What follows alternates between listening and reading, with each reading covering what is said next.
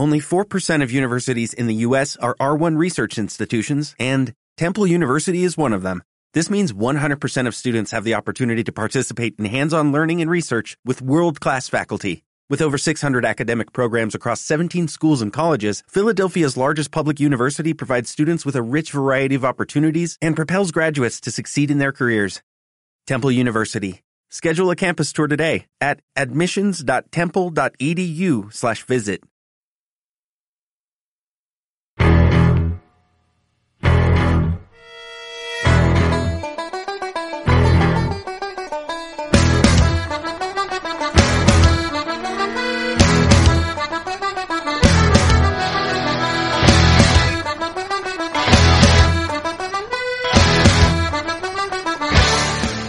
Hola, ¿qué tal? Muy buenas, bienvenidos un día más al podcast de Básquet entre comillas. Eh, bienvenidos a este nuevo podcast, volvemos a un tremendísimo análisis de playoffs. Que bueno, eh, todavía no habíamos hablado de ellos, creo, más allá de la, de la previa. Y ya como han pasado, pues ya ha pasado ya casi toda la primera ronda en el, en el este, en el oeste todavía no. Pero bueno, eh, lo tenemos ya ahí prácticamente hecho en la parte, en la parte derecha de- del cuadro. Y venimos para comentar todo ello. eh, y también para comentar, como siempre, nuestros tremendísimos gajes. Eh, Da- David, ¿qué? Bien, contento por un lado con mis predicciones en el este, solo he no solo fallado una. Sin embargo, el oeste, pues, pues, por lo tanto, prefiero no hablar mucho del tema. Vale, el que sí que hay que hablar mucho del tema es Maricón. Una semana más al detalle. ¿Qué tal, Mario? ¿Cómo estás? Pues de estar aquí un día más, ya prometimos ayer que íbamos a, a estar hoy para hablar del playoff de la NBA y del playoff de la CB, que es la más momento más importante de la temporada en baloncesto. Y nada, mucho más de analizar toda la etapa de estas últimas tres semanas donde hemos tenido tan poquito tiempo para ver partidos, pero bueno, hemos intentado estar al máximo de autoridad posible y algo vamos a contar ahora. Exactamente, eh, por, por decir un poco, como bien dices, Mario, vamos a empezar con los playoffs de, la NBA y después ya nos iremos a, los de, a los de básquet. Vamos a comenzar con los de la, con los de la NBA y vamos a comenzar con los playoffs en el este. Si queréis, voy a meter dos eliminatorias juntas, que son las dos probablemente que más ten- menos tenemos que hablar, que son la de los Sixers eh, contra Washington, que ha ganado Filadelfia 4-1 al equipo de los Wizards, y eh, la de los Brooklyn Nets contra los Celtics, que también ha ganado 4-1 en favor de los. Por lo tanto, bueno, no sé más o menos si queréis decir algo de estas dos series. Eh, yo, como principal, bueno, habrá que saber el tema del BIF. Yo creo que es el, el gran, el gran foco de, información, sobre todo para una segunda ronda, donde se enfrentarán el contra Atlanta, que ahora os comentaremos. Eh, por lo tanto, por lo demás, yo creo que aquí hubo sorpresas, ¿no? Sobre todo en, el lado, en el lado de Washington, eh, yo creo que que ganaron ese partido por el tema de Inter, pues ya, ya se recuperó. Y luego por el tema de los Boston Celtics sí que hay que hablar, ¿no? El tema extradeportivo, que, eh, que tanto que ha habido un cambio, ¿no? En la dirección de, de los Celtics, tanto en el general manager como en el entrenador. Brad Stevens eh, deja su cargo de entrenador para ser el general manager de la, de la entidad, mientras que Danny Ainge, que era el general manager hasta el día de ayer, pues eh, se retiró, se retira, no sabemos si de lo, si perpetuamente, ¿no? Si ya no va a volver a ejercer ese puesto en ningún equipo, pero en principio solamente se retira de su puesto en los Celtics. Así que, bueno, en general se, está, se están barajando varios nombres, ¿no? Para ocupar el banquillo de los Celtics, eh, o algunos de ellos pues son Jason Kidd, Becky Hammond, eh, Lloyd Pierce. eh, ¿qué? Lloyd Pierce. Lloyd Pierce, también se ha hablado de San Castle, el, de- el que era de los Nets, jo, no me, no me sale el nombre. Kenny Atkinson, perdón. Pero bueno, eh, allá de eso, os dejo comentar. Eh, de los Celtics poco que comentar, yo creo que necesitaban un cambio de aires porque están quedando un poquito atascados en su proyecto, nunca conseguían dar ese paso último que les llevase a un campeonato, por lo menos a disputar una final de la NBA. Y quizás sorprendente, pero yo creo que era un cambio necesario. He comentado propio Brad Stevens que desde burbuja estaba un poquito quemado y la temporada ha sido rara y yo creo que era un paso necesario. Y respecto a la, a la serie de Filadelfia, eh, me gustaría destacar, primero obviamente la lesión de Embiid, que supuestamente no es nada grave y probablemente pueda volver para las semis de, de conferencia. Eh, de hecho, el último partido lo jugaron sin Embiid, el, el que puso el 4-1 en la serie, y aparecieron otros jugadores como Seth Curry, como el propio Ben Simmons que siempre está, Tobias Harris que está haciendo una offseason muy muy buena. Y quería destacar también el papel de Matisse Taibul, que me está sorprendiendo para bien y creo que está jugando mucho mejor que los playoffs de, de la pasada temporada. De la burbuja, aunque sí que es cierto que muy, muy condicionados por esa lesión de, de Ben Simmons. Afortunadamente, eso, la lesión de Embiid parece que va a quedar en nada. De hecho, el partido de Washington está fuertemente condicionado por la lesión de Joel Embiid a principio de partido. Y nada, al final de conferencia, pues eso contra Atlanta Hawks, que si quieres ahora hablamos de ellos, que, Sí, que, ahora han solventado con, con facilidad y contra todo el pronóstico su serie contra los New York Knicks.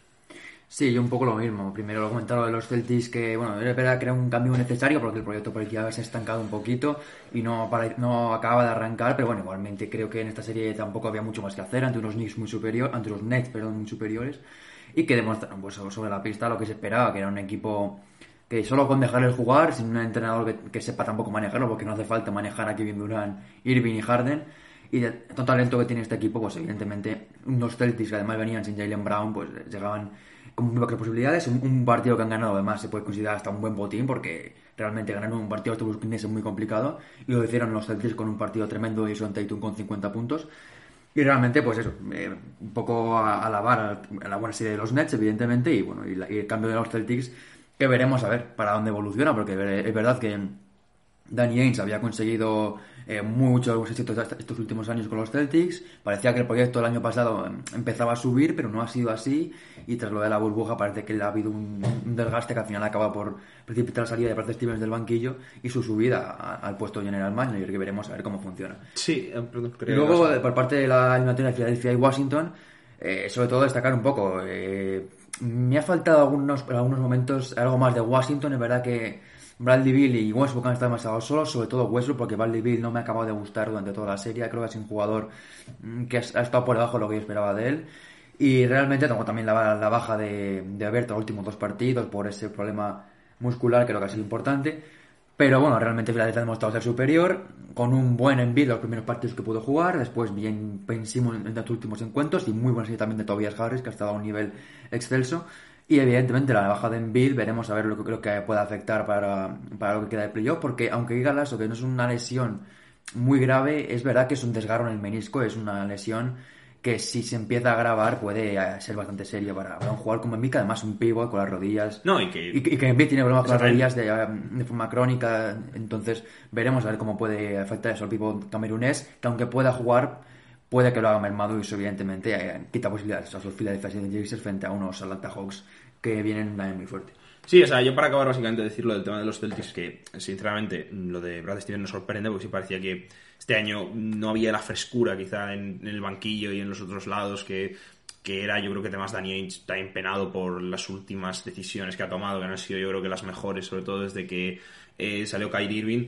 Yo creo que, que ahí yo creo que sí que es verdad que probablemente él haya decidido dar un paso atrás. No, no es que no me convence el tema de Brad Stevens eh, que salga como entrenador, aunque a mí como entrenador me gustaba mucho, sino que le dejen como general manager, ¿no? Que me parece un puesto quizá, no sé si él acaba de estar preparado para ello, porque, bueno, nunca ha sido general manager.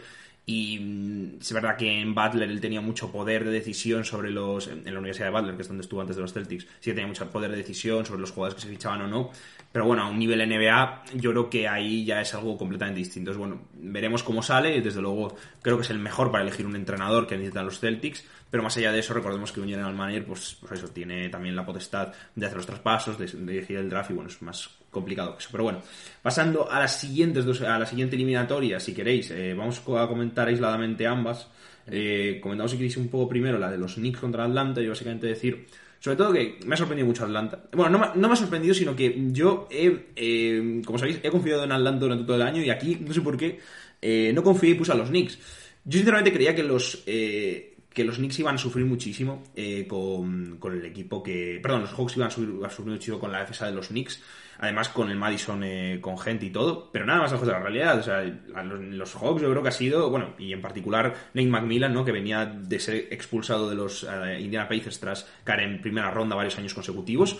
Eh, creo que se ha redimido como entrenador. Realmente creo que ha hecho una defensa tremenda sobre Julius Randle. Eh, hay que destacar a DeAndre Hunter, que es un jugador completamente diferencial en este equipo, que a mí personalmente me encanta y que creo que es una base, sobre todo defensiva, para este proyecto, que le da mucha solidez. Han sacado el partido a Randle, han sacado del partido. Por ejemplo, es verdad que, por ejemplo, Rose lo ha hecho muy bien, pero bueno, se enfrentaba contra el eslabón en teoría más débil de esa defensa, que es la línea exterior. Pero, por ejemplo, jugadores como Capela, que también han, son los que han, yo creo, roto la serie, ¿no? Eh, Desde la defensa, es verdad que los números igual no son tan vistosos, pero cuando está Capela en cancha, eh, Atlanta Hawks cambia. Y creo que el baño táctico que le ha dado eh, Macmillan es de alabar, sobre todo eso, es un entrenador que venía de decirse que es un, muy conservador, de no ser tan bueno quizá en, eh, playoff, y yo creo que aquí, vamos, ha hecho una serie tremenda. También evidentemente hay que hablar de Trey Young, de, bueno, de, esa lucha ¿no? con, la ciudad de Nueva York, pero más allá de eso, creo que los Hawks y creo que Atlanta, eh, no se lo ganan en segunda ronda, será condicionado con Embiid, pero con esa defensa tan buena, y además con un ataque que es verdad que está muy dependiente de Trey Young, pero que, por ejemplo, ayer Trey un tiró fatal desde los tiros de campo, no tiró un 30%, eh, aunque metió 36 puntos, creo. Eh, puede sobrevivir y ayer, vamos, se vio claramente que eran muy superiores. Entonces, bueno, veremos contra Filadelfia cómo se enfrenta este equipo, que la verdad es que a mí, eh, de todos los equipos que se han visto en primera ronda, es el que más me ha gustado. Mario. Pues un poco como tú, yo confiaba mucho en los Knicks por lo que ha hecho toda la temporada, un equipo muy sólido, muy complicado de vencer, una defensa de la mejor de la NBA y en esta serie, pues no ha sido así, pero yo creo que tampoco es de mérito de los Knicks, sino que hay mucho más mérito de Atlanta Hawks, que mirando la plantilla por plantilla, evidentemente tiene mucho más talento ofensivo, tiene más equipo, tiene más jugadores diferenciales, y los Knicks pues han hecho un poco los que, no lo que esperaban en el principio de temporada, porque han competido muy bien en casi todos los encuentros, pero evidentemente no han estado para, ganar a unos Atlanta Hawks que han sido superiores. Sobre todo esta serie, la sensación que, me ha dado en cada partido era que los Knicks jugaban muy bien para ganar sus partidos, jugaban, tenían que tener momentos de brillantez ofensiva y defensiva, tenían que ser muy sólidos, tenían que tener momentos eh, donde pareciera que, jugaran su mejor baloncesto. En cambio, Atlanta Hawks, pues como que hacía la goma, se mantenía en el partido en momentos más bajos y cuando podía subir un poquito el nivel, lo hacía y se marchaba en el marcador. Entonces, creo que ha sido muy buena serie de, de los Atlanta Hawks, ha sido superior claramente. Y evidentemente veremos a ver lo que puede pasar con los Philadelphia 76ers, que yo creo que es una eliminatoria que parece más igualada a mí para mí que de lo que es sobre el papel, porque creo que Capela, aunque no es un defensor muy, muy, eh, digamos, que puede salir a defender fuera en bid, sí que le puede impedir ser un jugador diferencial dentro, porque es un grandísimo defensor interior.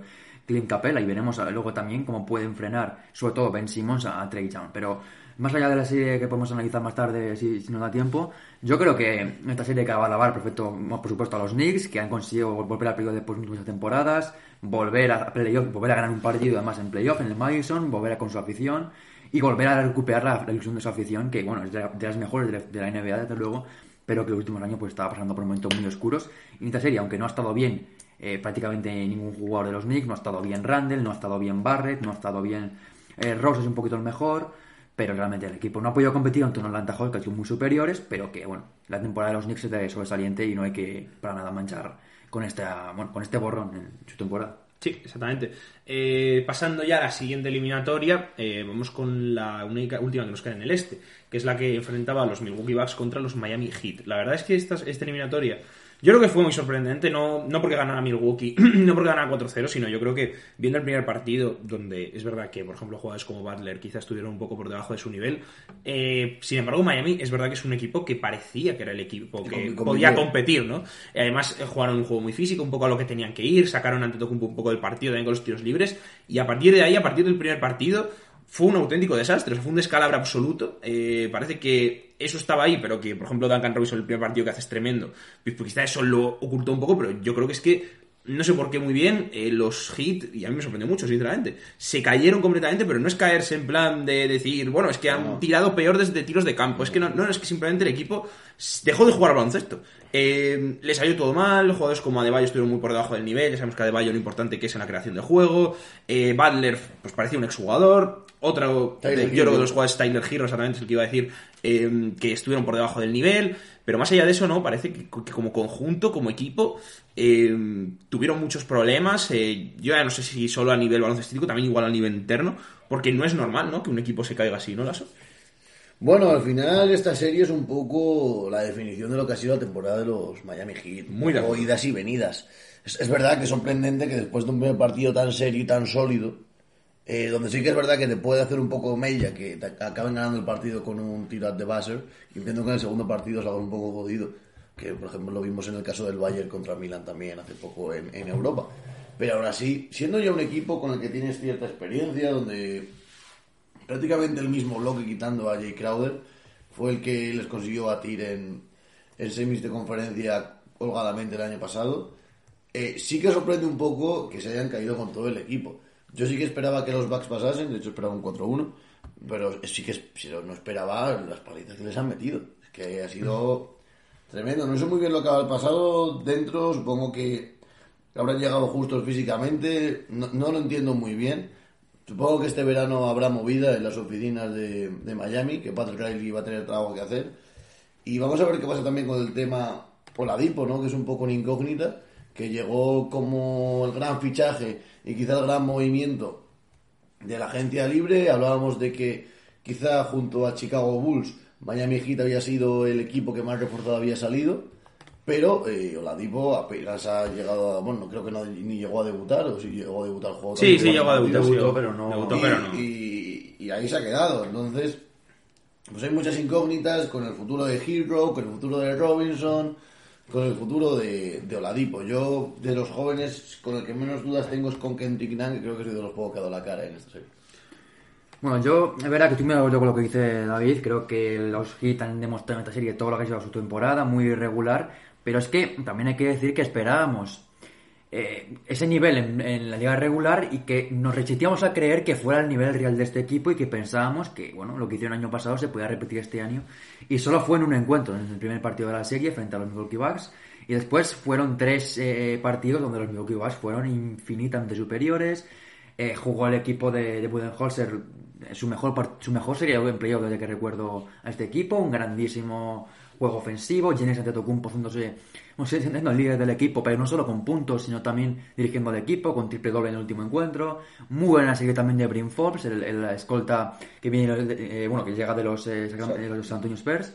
Luego también destacar eh, la gran serie que ha hecho Drew Holiday, que para mí es la pieza que puede dar un, un nivel diferencial a este equipo respecto a la temporada pasada. No tiene a un jugador como tenía a Malcolm Brogdon, que, no, Brogdon, perdón, a, a Eric Bledsoe, que tiene más puntos, que quizás es más anotador, pero que en defensa pierde mucho más, que, que pierde Holiday, que es más un ancla defensivo y un ancla ofensivo, un jugador muy importante para los Milwaukee Bucks.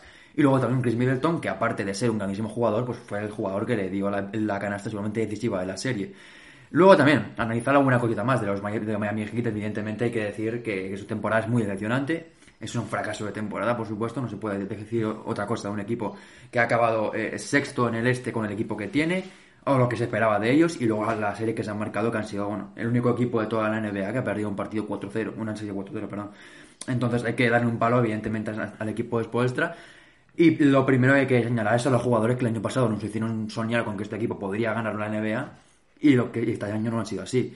Eh, yo no culparía tampoco a tanto a los Dragic, eh, a Deballo o Balder, que no han estado a un nivel eh, decisivo, pero son jugadores que al final eh, no, no pueden ganar solo los partidos, pero tienen que aparecer jugadores como Duncan Robinson, sobre todo Tyler Hero, sobre todo Tyler Hero.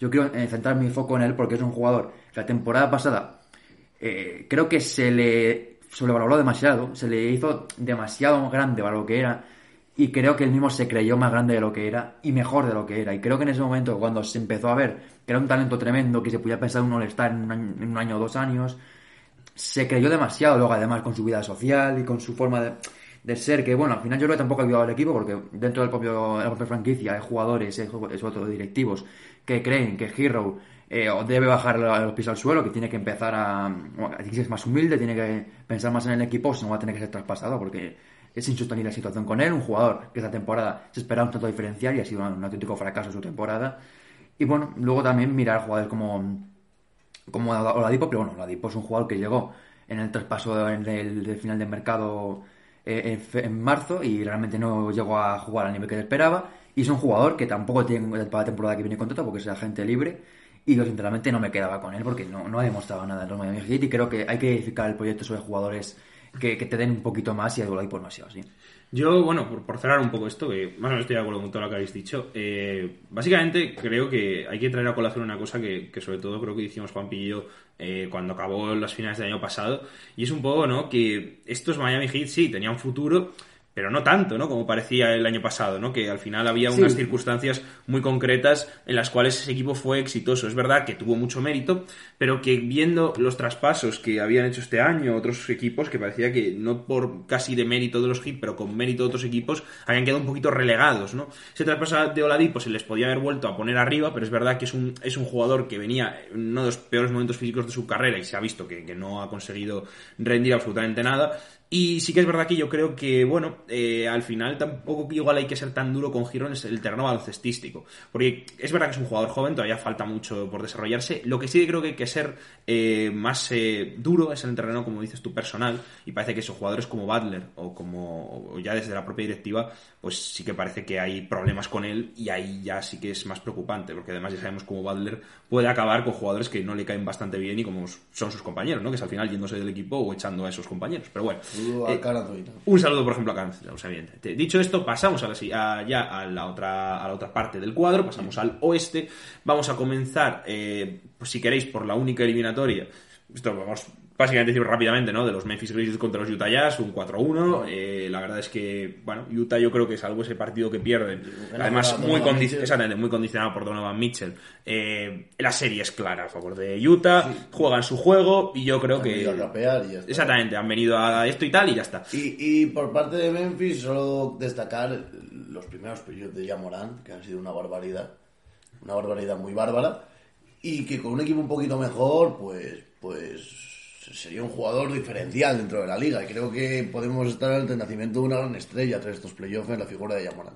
Sí, sí, sí. Pero bueno, si queréis pasamos de serie total, Sí, más o menos está no hecha. Eh, no hay mucho más que decir. Eh, pero pasamos a la serie. A la serie. No, no a una Ahí serie, sino mis- ahí a la serie. Ahí están mis ganadores de la. NBA. El equipo Ahí. que David puso ganador de la NBA y que, bueno, creo que todos pusimos finalista, porque es que creo que Sí. se coincidió y se dijo, ¿no? Se dijo, eh, felicidades a los Dallas Mavericks por eliminar a los de primera ronda a los to- Clippers. Todas nuestras finales, todas vuestras finales fueron eh, Brooklyn Cavs, Sí. eh, Los Ángeles Clippers, pero Sí. la mía que fue Clippers Sixers. Sí, exactamente. Pero estaba claro que los Clippers les íbamos a agafar, esto no hay ninguna sorpresa.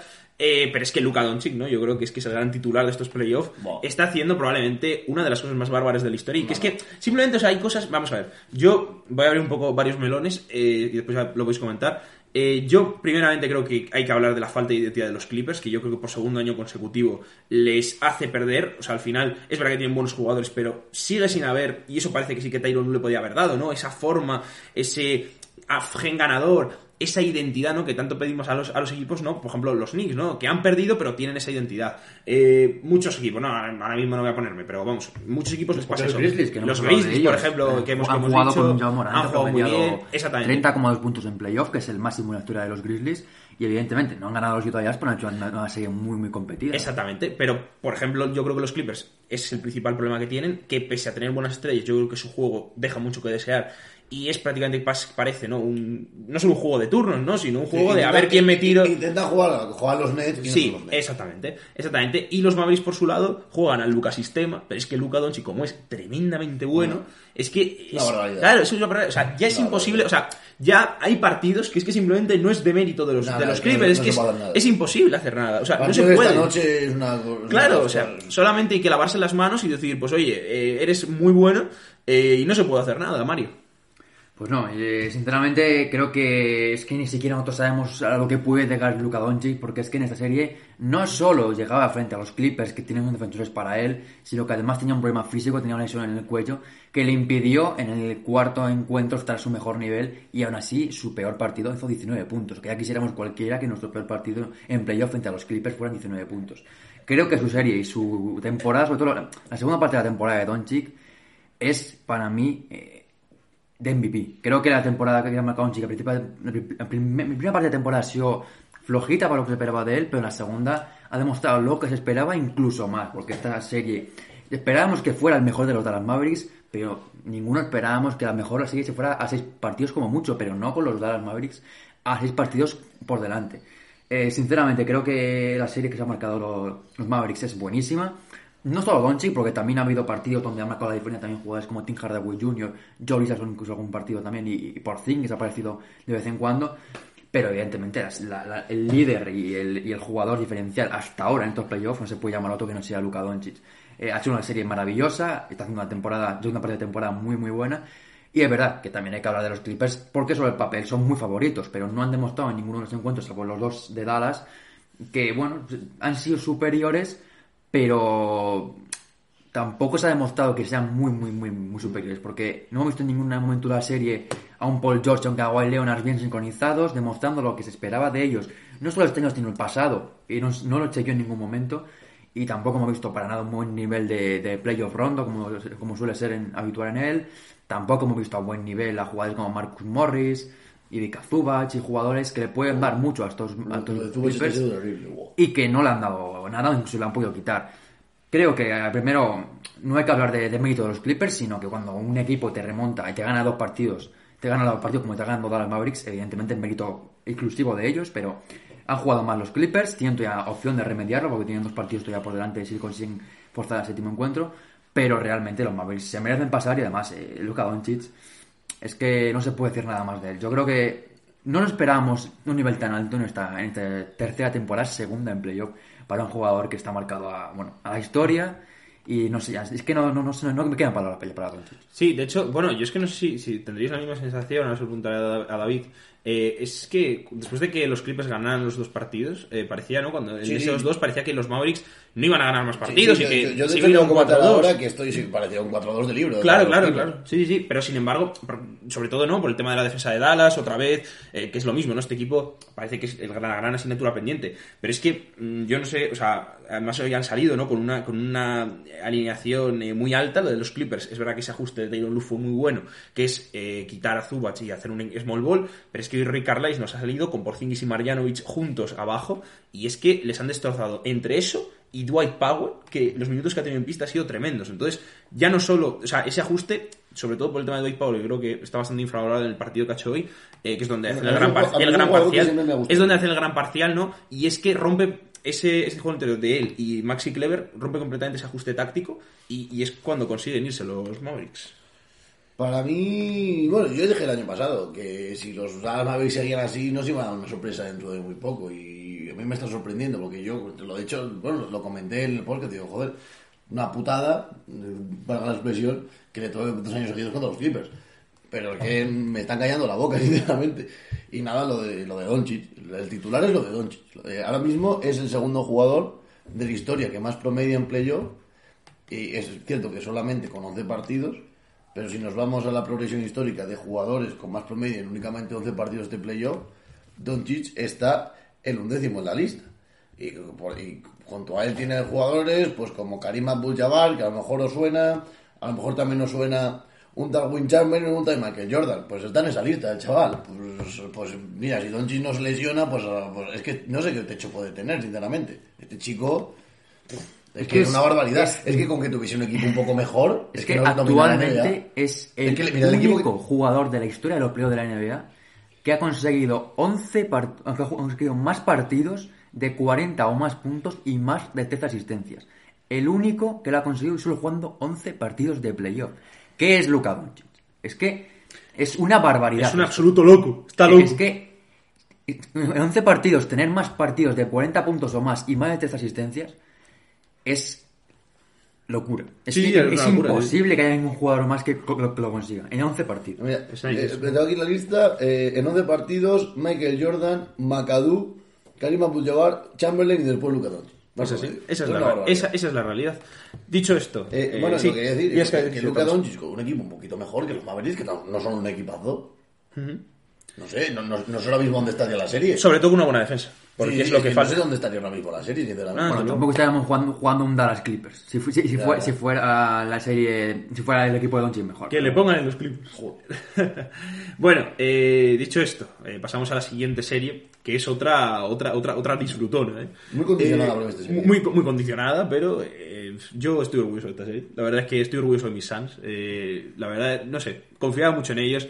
Y, y me alegro mucho porque esto, ya lo dije en el anterior podcast, premia la gran temporada que han hecho y que mucha gente ya daba por muertos. Y es que creo que el trabajo que han hecho es tremendo y se está demostrando en estos playoffs. Van 3-2. Veremos a, qué, a cuánto llega. Es verdad que, como bien dice David, está muy condicionado tanto por la lesión de Davis por un lado y por otra por, porque Chris Paul eh, el hombro sigue sin estar al 100%. Pero vamos, esta serie, cuidado, a ver a dónde, a dónde va. David. Para mí tiene mucho, va a tener mucha importancia. Primero, si llega, si llega Anthony Davis al, al sexto partido, va a llegar justito. Es cierto que Anthony Davis hizo un primer partido horrendo, pero después ya se redimió y estaba jugando a un nivel más o menos aceptable. Y va a tener mucho que ver si Anthony Davis no llega al nivel que estén los compañeros de LeBron, porque sabemos que LeBron te va a rendir sí o sí. Pero lo que no puede ser es en, el, en este quinto partido absolutamente clave, porque ya te pones con- con un match ball que, que, que entre los que entre el resto de cuatro titulares metan 11 puntos. No, no, eso- y que, y que teóricamente tu segundo mejor jugador, sin estar el amigo Anthony Davis en pista, que es Denise Schroeder, haga, haga un rosco. Es que LeBron, ahora mismo, yo diría, voy a decir una cosa, ahora mismo LeBron está más solo que en 2018. Yo no sé si tanto, probablemente sí, pero es que esto no nos debería sorprender. O sea, en plan, me refiero, eh, y, y creo que, que- que no se habla de esto en el anterior podcast, que es que realmente la temporada de los Lakers es tan mala, pero ya no por las lesiones, y es que aunque están lesionados, que el el resto de los el equipos... equipo está mal claro, el otro de los equipos... No, no, no, yo no creo que esté mal construido, yo creo que es que el nivel que están dando los jugadores secundarios, que es los que en teoría deberían haber dado el do de pecho, y hablamos el año pasado, ¿no? Este equipo para... O sea, LeBron para ganar el anillo tienen y tal, los jugadores secundarios que estén muy bien. Pero es que este año, cuando no estaban LeBron y Anthony Davis, los jugadores secundarios han sido un auténtico desastre. Primero, eh, con el base alemán, que ha sido un desastre, Harrell, que ha perdido su lugar en la rotación, normal por otra parte, Drummond, que le quieren renovar, yo no sé quién lleva eso, y, y la verdad es que, no sé, o sea, al final es un equipo... Bueno, yo me acuerdo que se iba de la quema es Mark. Sí, bueno, claro, pero porque tampoco está haciendo mucho, pero bueno, que por lo menos no está haciendo daño a su propio equipo. Entonces, al final, yo creo que lo más claro de los Lakers, eh, en este caso, es, es que es normal que un equipo que lo ha hecho espectacularmente bien durante todo el año, sea mejor que en un equipo que, vale, sí, tiene las dos estrellas, pueden cambiar el chip como decía y tal, y al final igual ganan la serie, pero es que es tan desastroso lo que están haciendo los segundos jugadores, que es que es muy difícil. Pero es que esto ya lo llevan haciendo durante todo el año. Porque sí, LeBron puede cambiar el chip, Anthony Davis puede cambiar el chip. Pero el resto de jugadores es que eh, está siendo un auténtico desastre, Mario. Eh, creo que te diría que también hace una analogía con lo que hemos hablado antes de los Heat. Creo que es un equipo, los Lakers, que el año pasado dieron incluso más de lo que se esperaba. Y este año, después de una temporada muy, muy irregular, pasada por lesiones de LeBron y de Davis, evidentemente, pensábamos que los Lakers en playoff iban a demostrar lo que el año pasado demostraron y que iban a ser superiores a los Suns. Pero eso no ha sido aquí, salvo dos partidos de la serie. Creo que en cierto modo, hay que hablar también muy bien de los Phoenix Suns, que han llegado donde han llegado por algo. Es verdad que parecían sobre el papel un segundo teórico favorito bastante flojo, porque no, porque no tienen jugadores como podía ser un LeBron James, un Kawhi Leonard, jugadores eh, contratados en el playoff. Y que tenían a Booker, y- y, jugadores por ejemplo, como- Booker, que tampoco está haciendo nada fuera de Ah, normal, y- por ejemplo. Bueno, y Booker que debutaba en playoff. Tenían a Chris Paul, evidentemente, pero Chris Paul, que además lleva toda la serie muy tocado físicamente, y este último encuentro recibió otro golpe en el hombro que tiene ya muy maltrecho. Sinceramente, creo que, que los, los Suns partían como. No, no no, no de sorpresa, pero sí, evidentemente, no eran los favoritos porque no tenían jugadores diferenciales como sí que tenían los Lakers. Pero en cuanto a equipo, pues estamos viendo como los Suns aparecen jugadores como Michael Bridges, como un buen de Andre Ayton. Cameron Payne. Cameron Payne, por supuesto. Durante toda la temporada está muy bien y en playoffs también está dando ahora. Y jugadores que, bueno, están apareciendo en momentos importantes. Jay Crowder, jugador también muy contrastado en playoff. Y los Lakers, pues está siendo muy solo LeBron. Davis, cuando puede físicamente, pues hace lo que, lo que puede, aunque no está bien. Drummond está para lo que está y no sinceramente no sé por qué se quieren quedar con él en la franquicia. Y después, evidentemente, Carl Marley Roder, porque ha hecho una serie muy mala. Y jugadores como Kyle Kuzma, como Caruso, como Caldwell Pope, que además ha sido lesionado en el último encuentro. Hay que hablar muy mal de estos Lakers, que evidentemente siguen con porque no está todavía la serie acabada. Tienen que ganar los dos próximos encuentros para seguir eh, en el playoff. Parece complicado porque son dos partidos, eh, sobre todo eh, este sexto, donde Anthony Davis podría no llegar. Y además, eh, el equipo llega muy tocado después de dos partidos consecutivos. Además, el último de, de París de 30 puntos. Pero claro, estando LeBron en el equipo, pues esperamos algo más de lo que han dado los, los Heat, que creo que es un poco la diferencia entre dos- las dos series. Primero, que los Bucks son mejores que los Suns. Y segundo, que en los Heat no hay un LeBron James, no hay un jugador diferencial, un jugador contrastado en playoff y que pueda liderar a un equipo frente a un eh, rival superior y que sobre todo ha demostrado ser superior en toda la temporada. Pero, evidentemente, los Suns han sido mejores de momento en la serie, pero hay que ver lo que queda en estos últimos dos partidos, porque los Lakers son los Lakers y LeBron en playoff, pues LeBron. Pasando ya a la, a la última, a la última serie ¿no? que tenemos que analizar es otra que, bueno, que está 3-2. En este caso a favor de los Denver Nuggets y eh, bueno, pues esos dos puntitos los lleva Portland Trail Blazers, que probablemente es una de las series más espectaculares que hemos visto, pero en el lado negativo, porque para mí es espectacularmente difícil ver esta serie. ¿Por qué? Pues porque año tras año este equipo me, tur- me tortura eh, destrozando la carrera de uno de mis jugadores favoritos de la historia, que es David Lillard. La verdad es que Eh, ahora le dejo a Mario porque probablemente él tenga mucho más que decir que yo. Pero eh, esto es un sufrimiento. O sea, yo quiero que paren ya. O sea, sinceramente, esto es como, como cada año si te. En una fecha concreta, ¿no? Cuando llega, te, te dijeran, te vamos a pegar eh, en el estómago tres puñetazos. Pues es un poco lo que está pasando aquí. Es una frustración tremenda ver a un jugador como Damien Lila Jugando absolutamente solo. jugando no solo absolutamente solo, que vale, es responsabilidad de sus compañeros, pero es jugando sin ningún tipo de sistema alrededor de él, jugando sin ningún tipo de defensa y jugando sin ningún tipo de eh, planteamiento. O sea, yo soy muy pesado, yo admito que soy muy pesado, pero es que Terry Stotts no debería seguir ni un segundo más, no solo como en el banquillo de los Portland Trailblazers, sino en un banquillo de la NBA. O sea, está destrozando la carrera de este jugador. De hecho, es el máximo responsable de lo que le ha pasado a este hombre durante los últimos 10 años. Y sinceramente, los Nuggets, es verdad que tienen mucho mérito lo que han hecho. Al final son un equipo sin su segundo mejor jugador, o probablemente el año pasado incluso podríamos debatir el mejor jugador en muchos de los partidos de la burbuja. Y realmente lo que está viendo esta serie es que este equipo, mermado completamente, puede con un jugador que está metiendo 50 puntos, 55 puntos, 12 triples, eh, prome- promedia- estará promediando casi 40 puntos por partido, una absoluta locura. Y sin embargo, ni eso es suficiente para que los Portland Trail Blazers puedan ganar a unos Nuggets, recordemos, mermados físicamente. Entonces yo creo que aquí es que es una reflexión muy profunda la que hay que hacer. Y que hay que tomar responsabilidades y decisiones. Porque yo no sé cómo acabará la serie. Igual al final gana Portland. Pero, desde luego, em, la imagen que están dando es de equipo. Esto, a ver, eh, de equipo pequeño, entendedme en el sentido de, es que parece que, tienes a un jugador solo y el resto de jugadores están mirando a ver lo que sucede. Pero es que, no sé, a mí me parece una absoluta vergüenza. Eh, Mario, ¿cómo, ¿cómo ves tú esto? Bueno, estoy bastante de acuerdo contigo porque evidentemente no está jugando bien Portland, más allá de Lillard, pero bueno, realmente hay que hablar de que esta serie, pues cuando se conocía la baja de Jamal Murray, pues parecía un Lillard contra Jokic y el que se llevara dos, dos la batalla iba a ganar la serie. Está ganando la batalla claramente Lillard, pero su equipo no está ganando la serie porque, bueno, porque está solo. Eh, primero hay que hablar muy bien de los Nuggets, evidentemente, porque son un equipo que llegaba sin Jamal Murray y que, bueno, eh, llegaba liderado por Jokic, pero el año, el pasado Jokic en playoffs se le vio un poquito peor de lo que se esperaba. Esta temporada, evidentemente, no tiene delante a bestia defensiva, porque Nurkic, aunque es un buen defensor para él, es mejor, eh, bueno, Jokic sabe atacarlo bien, es un jugador muy capaz de, de batir al, al bosnio, pero además está haciendo la, la ayuda de jugadores como Campazo, de Austin Rivers, que ha hecho una buena serie, de Michael Porter Jr. en la mayoría de los partidos, salvo el, en el cuarto, que realmente no, no hubo partido. Y luego también de jugadores como Aaron Gordon, como Paul Millsap, que empiezan a aportar desde el banquillo, que le pueden dar algo más a- al equipo de Mike Malone. Y luego están los Blazers, donde está Lillard completamente solo. Y es verdad, que ha habido algunos partidos donde ha aparecido Norman Powell, sobre todo el cuarto que hizo un partido tremendo, él también estuvo bastante bien en el partido que ganó Portland en el primero de la serie, también estuvo bien Covington. Y claro, se, demuestra que los Blazers, cuando aparecen más jugadores, son mejores que los Nuggets en cualquier, en cualquier modo, porque cuando aparece Powell, cuando aparece Covington, aparece Nurkic, aparece McCollum, eh, los Nuggets no pueden hacer frente a ese equipo porque es mejor que los, que los Nuggets. Pero cuando solo está Lillard, eh, los Nuggets son muy superiores porque tienen jugadores que son capaces de anotar muchos puntos, como Michael Porter Jr., como Austin Rivers, como el propio Jokic y jugadores de banquillo. Pero claro, es que la visión de los Blazers, coral, apareciendo todos los jugadores, pues lo hemos visto la temporada pues una o dos veces. Y en estos playoffs solo ha habido dos ocasiones donde los Blazers se llevaba la victoria, casualmente.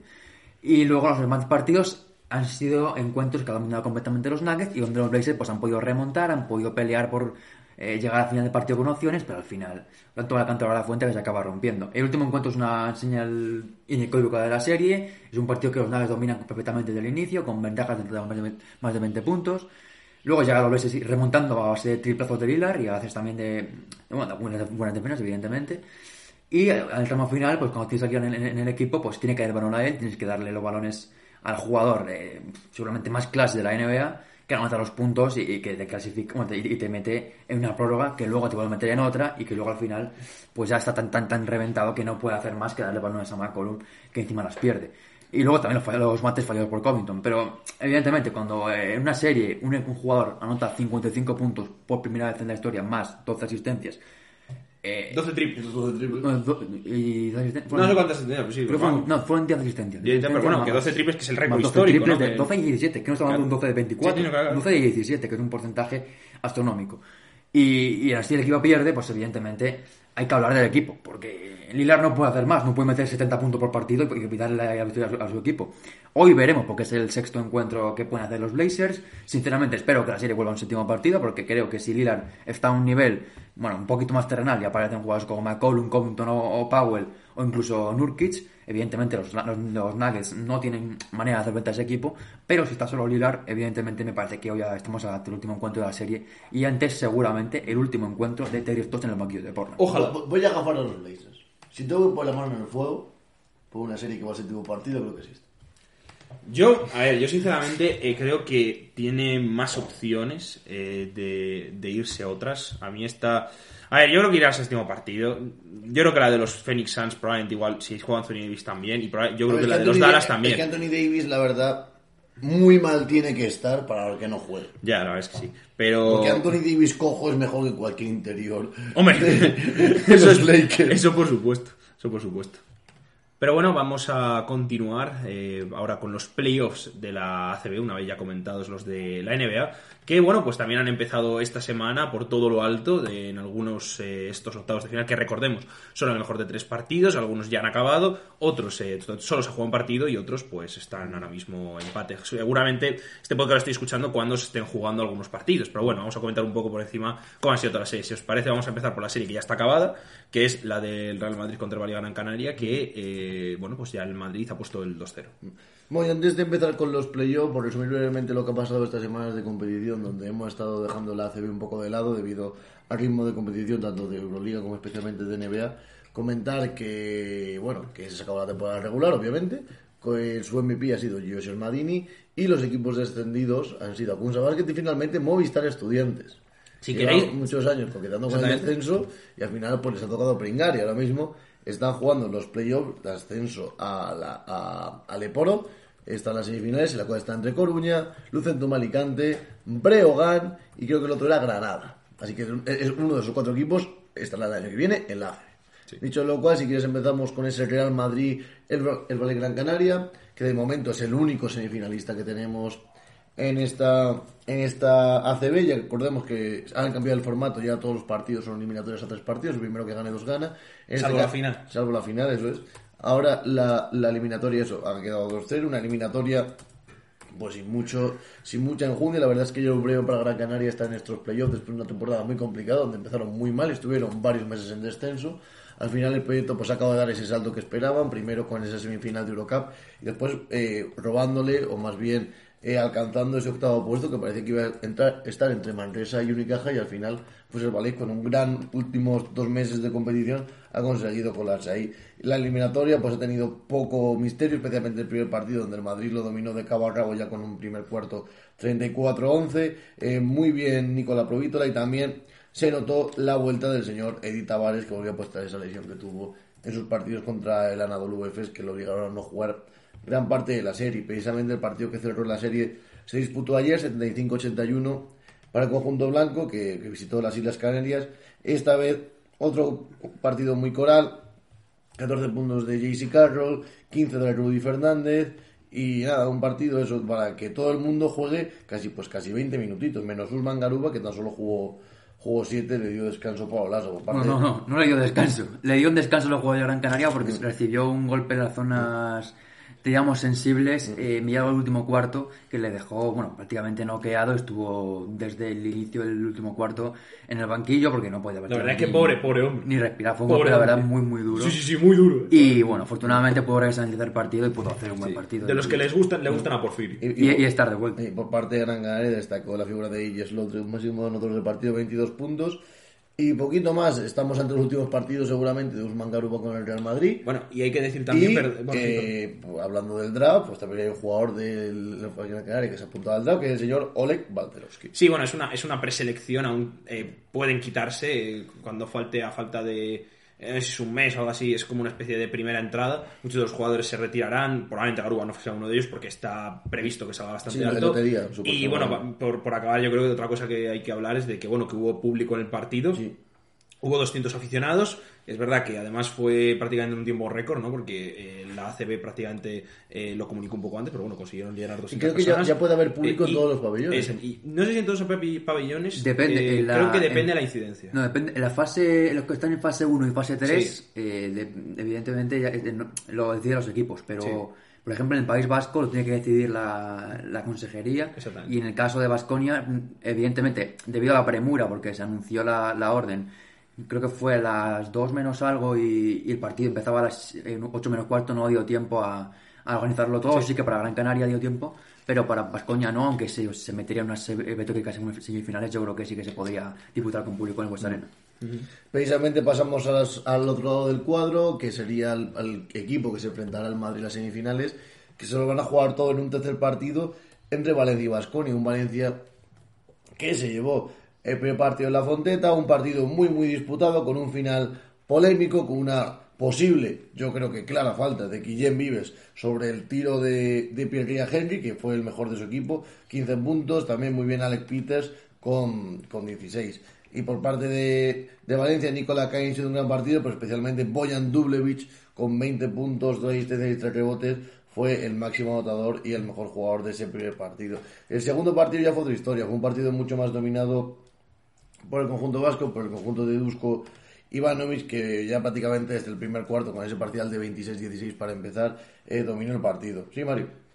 Bueno, realmente es verdad que comentas que fue otra historia, pero yo creo que fue un poco la misma. Fue un par dos partidos que Vasconia dominó, simplemente que el primero, Vascon y Valencia tuvo la, bueno, la personalidad, el apoyo de su público y sobre todo la energía suficiente para, para darle la vuelta y ganar un partido que evidentemente le ponía con la posibilidad de, si hubiera ganado en el Bues Arena, ya equipo de semifinales.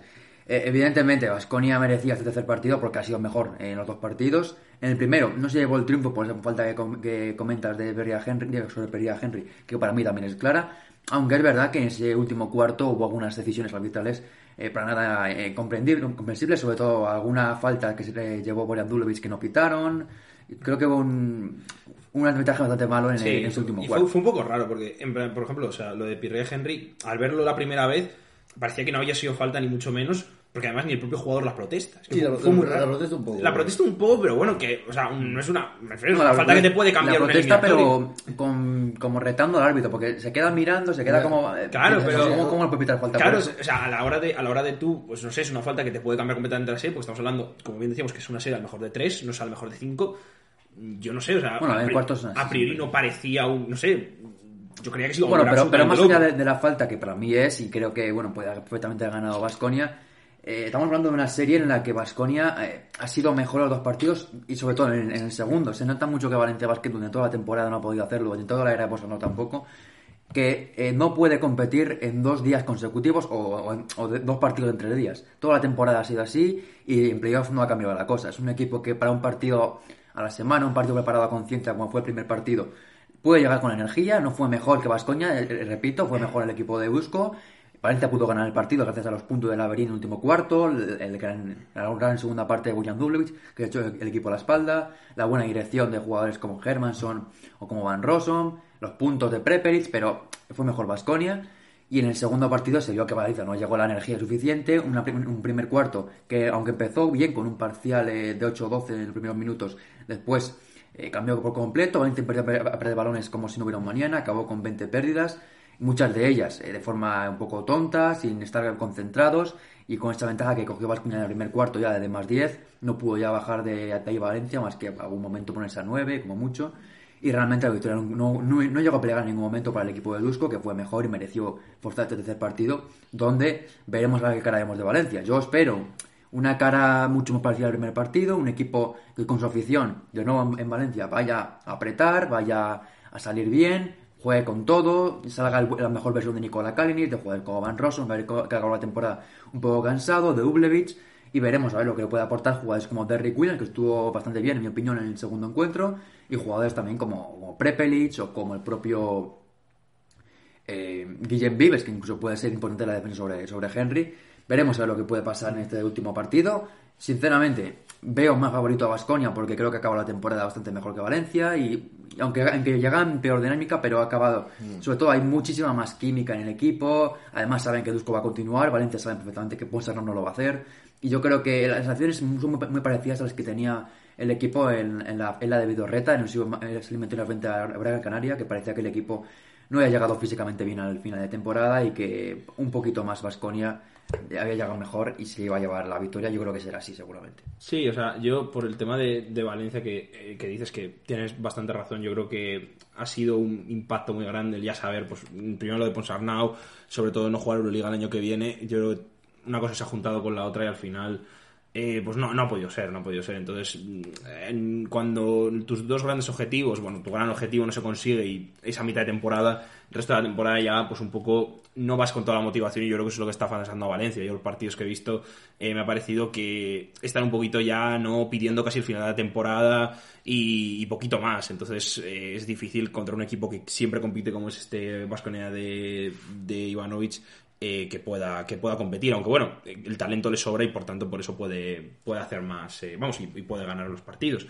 Dicho esto, eh, pasando al siguiente partido que podemos comentar, que es el que enfrentaba Barça contra Juventud, eh, ganó el Barça el primero, este solo se ha jugado un partido cuando lo estamos grabando, eh, ganó el Barça 84-74 al club de Badalona.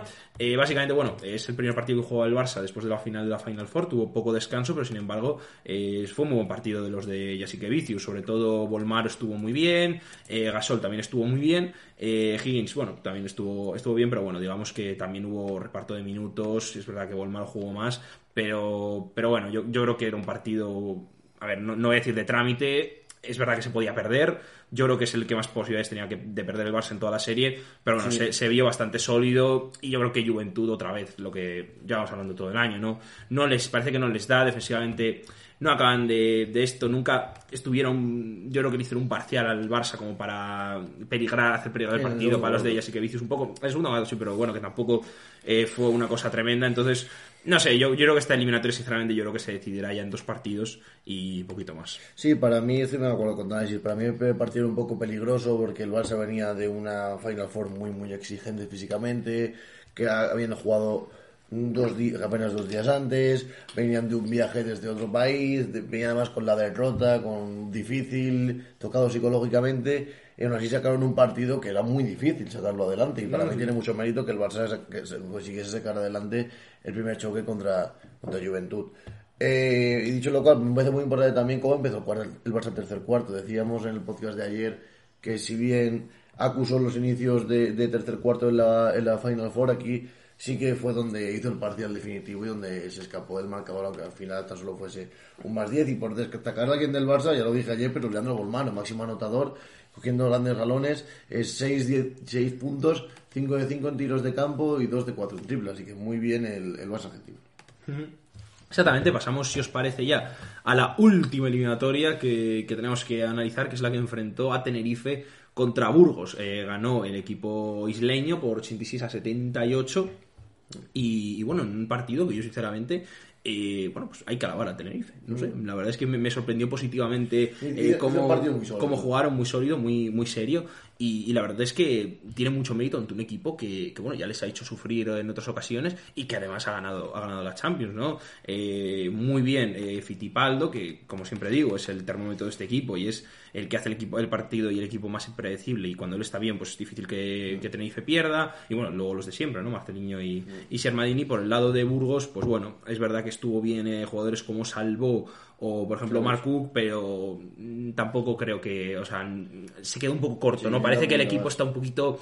Es verdad, no, no quiero decir que esté que no les esté dando este final de temporada, pero no es la misma sensación que tengo con Valencia, pero igual han llegado un poquito justos a este final de temporada no, de Burgos. Que al final Burgos ya no se juega nada, ya, ya han ganado la Champions... Eh, sí, tal. entiendo eso, pero yo creo que y, y no final... es tanto que Burgos no se juegue nada, sino que eh, Tenerife se juega, se juega demasiado sí, claro, y tiene un equipo mejor. Estamos hablando de, de un equipo como Tenerife que es verdad que no, no ha, esta temporada no ha demostrado, sobre todo perdiendo con eh, algunos partidos eh, importantes en, eh, en, fases finales que no está al nivel que se esperaba, pero realmente es un equipo mejor, es superior sobre el papel. A, y, y, a bueno, y los partidos contra Burgos en ACB Y en Copa y, ta- y se ha demostrado que, hombre, que es un equipo al que le tiene bastante bien tomada la medida. Sí, bueno, hay que decir que, que Doug McFadden eh, parecía que, que estaba integrado ¿no? en el Getafe de Bordalás Sí. y bueno, eh, fue expulsado iba- por iba con- faltas. iba con los otros. Exactamente, iba con los otros, no fue expulsado por faltas y acabó con un portentoso menos 10 de valoración. Eso sí, solo se tiró dos tiros, pero bueno, eh, cero puntitos, ahí parecía Dennis Schroeder. Dicho esto, eh, si queréis comentar algo más de este, de este partido, si queréis podemos decir un poco cómo creemos que se van a... Bueno, sí, sobre todo también Sí. destacar la bajada de Casier Rivero, que no, Sí. que no jugó y Exactamente. pudo ser un factor muy importante a la hora de, de que Shermadini jugase a placer. Sí, luego, bueno, si queréis podemos ya porque, bueno, no sabemos cómo esto va tan rápido la ACB, vamos bueno, si queréis eh, a comentar un poco las semifinales, las Sí, supuestas bueno, semifinales que pueden esta- quedar. Hay que decir que esta tarde eh, Sí. juegan el segundo partido, tanto Barça como Juventud, a las 10 y a las Seis 8 y menos cuarto, creo. No, sí, no, 8 menos cuarto. 8 sí. menos cuarto, sí. Eh, pues, Hereda eh, y- eh, y- eh, y Lenovo. sí, eso es. San Pablo Burgos contra Lenovo. Entonces, si queréis, bueno, más o menos yo creo que la parte de, del cuadro más interesante, yo creo que es la de la del Madrid, que a ver Sí. con quién se, se enfrenta. Para ¿no? mí Con depende mucho. Valencia y Vasconia, yo creo que exactamente, yo creo que son partidos completamente diferentes, son equipos completamente diferentes y yo creo que ahí es muy difícil saberlo. Eh, depende de qué equipo pase y yo Sí, creo que para- el Madrid para se mí- tendrá que para- plantear algo completamente Para distinto. mí, si pasa Valencia, el Madrid es favorito. Pero si pasa Vasconia, tengo mis dudas. No, yo creo que también. No, su favorito es en los, en los, En los dos. Pero La- yo la cosa es cómo le jueguen. Creo que para Madrid es más complicado Valencia que Vasconia. Sí, yo también. Porque Valencia vendrá después de una eliminatoria muy dura contra Vasconia, habrá salido ya de un nivel físico importante. Además, en el último encuentro que jugaron ambos equipos, se vio que Valencia, a un partido, vuelvo a comentarlo de un partido, puede jugar muy bien al Real Madrid. Ya, pero yo, yo el, el último encuentro que, que de hecho fue creo que el segundo partido que pierde Madrid toda la temporada, yo no lo tengo muy en cuenta porque pues, justo al acabar es, es la serie contra el EFES y el Madrid sí, estaba sí. muerto. Pero pese a eso, pese a eso sí que es verdad que yo estoy acuerdo con Mario de que yo creo que le puede hacer más daño, sobre todo Vasconia es un equipo que está mermado y que, mm, a ver, físicamente están, son muy buenos, pero es verdad que le falta yo creo que un poquito de profundidad igual para competir al Madrid. Les va a competir, pero yo no les veo ganando. Entonces, bueno, yo por, por ese lado, eso y luego por el otro lado, muy interesante, ¿no? Lo que vaya a pasar, en teoría pasarán eh, el Barça y seguramente Tenerife. eh, o por lo menos es mi apuesta. Dicho esto, adiós a ambos. eh, pero bueno, en teoría, una eliminatoria Lenovo Tenerife-Barça, yo creo que el Barça, la defensa, el Tenerife tiene poquito que hacer. Sí, yo, creo que ahí es un 2-0, claro. No es un 2-0, pero desde luego yo creo que el Barça, lo bien trabajado que está defensivamente, además la buena defensa que puede hacer sobre un vaso como Marceliño puede, puede congestionar completamente la- el ataque de Lenovo y no creo que tengan muchas opciones. Yo viendo ambos lados del cuadro, sin demeritar el resto de equipos, me parece que el Barça tiene cuadro bastante más sencillo que el Real Madrid. Que eso sería algo como... Sí, sí, sí, es posible, es posible, es posible. Sí, sí, es posible. Es posible. Pero bueno, eh, dejamos esto aquí. En principio aquí está todo. Eh, volveremos la próxima semana eh, ya en los días eh, normales. Y nada, muchas gracias Bueno, por escuchar. eh, Sí, que, bueno, solo decir que ya que... Ya, por fin, hemos acabado los estudios. exactamente. Ya llega el verano, por lo tanto se retoma el, el habitual ritmo de podcast tanto en playoff como en tal, e iremos comentando. Y también se retomarán los directos de Twitch dentro de poco. Ahí estamos. Así que nada, estad atentos como siempre a Twitter, Instagram y todo. Dadle like a este podcast y suscribiros. Y muchas gracias por eh, escucharnos. También compartirlo con la gente que améis. Dicho esto, muchas Y- gracias a todos. Y la que os caiga mal también. También, porque es... Eh, sí. Todo el mundo merece tener una segunda oportunidad. Exactamente. Muchas gracias y nada. Adiós. ¿No te encantaría tener 100 dólares extra en tu bolsillo? Haz que un experto bilingüe de TurboTax declare tus impuestos para el 31 de marzo y obtén 100 dólares de vuelta al instante. Porque no importa cuáles hayan sido tus logros del año pasado, TurboTax hace que cuenten. Obtén 100 dólares de vuelta y tus impuestos con 100% de precisión. Solo con Intuit TurboTax. Debes declarar para el 31 de marzo. Crédito solo aplicable al costo de la presentación federal con TurboTax Full Service. Oferta sujeta a cambios o cancelación en cualquier momento.